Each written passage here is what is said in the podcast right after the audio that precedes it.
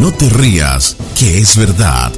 Las noticias que no importan a nadie, pero que a todo el mundo espelucan. Con Don Monasterios.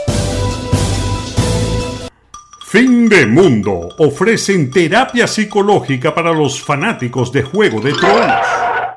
Juego de Tronos es un fenómeno sin precedentes. Durante ocho años, el drama de fantasía medieval captó a más de 20 millones de personas en 170 países.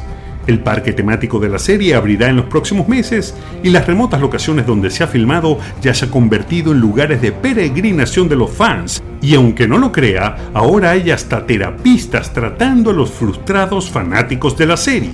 Si usted nunca la vio, probablemente se sienta como surfista boliviano sumamente desubicado pero feliz de no querer lanzar su televisor por la ventana tras el final decepcionante de esta serie transmitida por HBO. Al parecer, miles de fans han caído en depresión tras la clausura de la serie que tenía por capítulo más desnudos que una película venezolana de los 80. Un website llamado bark.com ofrece terapias para aquellos que no saben qué van a hacer con su vida ahora que no verán más dragones y gente metiéndose puñaladas traperas.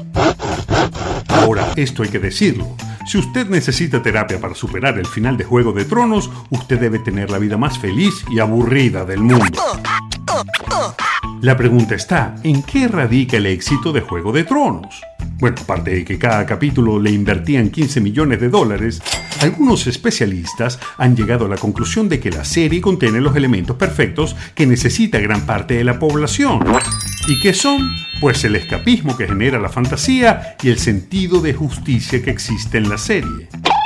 Para nadie es un secreto que la humanidad está asqueada de su realidad, y es la razón de la gran cantidad de líderes radicales que están llegando a los tronos presidenciales de los países más importantes del mundo. Y por otro lado, el sentido de justicia divina que rodea la serie.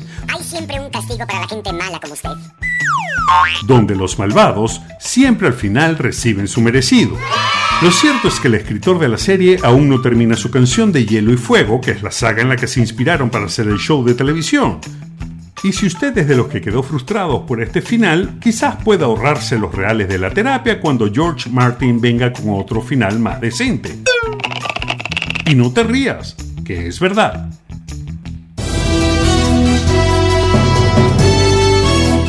No te pierdas otro capítulo de No te rías que es verdad. Pronto, muy pronto, en la voz de Tom, Tom, Tom Monasterio. Tom, Tom, Tom Monasterio. Tom, Tom, Tom Monasterio.